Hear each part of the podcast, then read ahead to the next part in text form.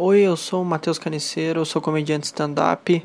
Eu acabei de jogar CS com um monte de argentino, eles acabaram com o meu jogo, então eu resolvi gravar esse podcast.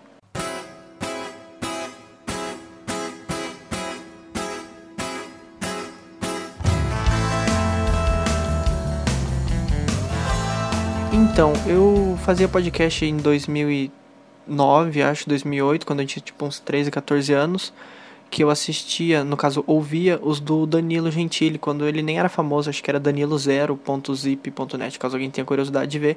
E agora eu voltei porque eu tava ouvindo os do Murilo Gun e eu achei muito interessante, então eu resolvi fazer o meu de volta, ou um novo.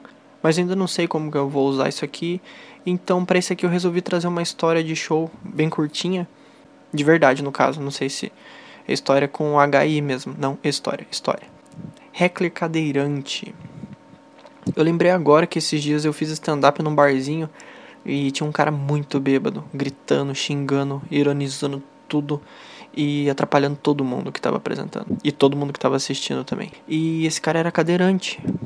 Era não, né? Ele deve ser ainda, a não ser que Jesus tenha aparecido para fazer um milagre para ele ou ele tenha morrido, que aí ele não usa mais a cadeira, né? Ele deve usar um caixão. A cada frase dele que atrapalhava, vinha uma piada na minha cabeça de resposta que com certeza ia fazer a plateia inteira reagir com aquele típico nó. Porém, eu percebi que todas elas eram ofensivas e apesar dele ter sido por diversas vezes comigo e com meus colegas comediantes, eu não fiz nenhuma dessas piadas.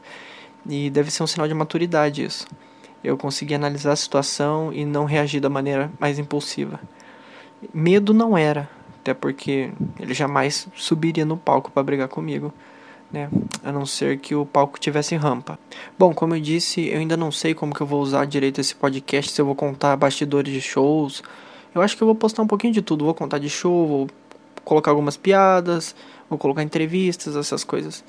Bom, mas então é isso. Na verdade, eu fiz esse podcast para atualizar, para testar o aplicativo de gravação de áudio, para testar o aplicativo de reprodução de podcast.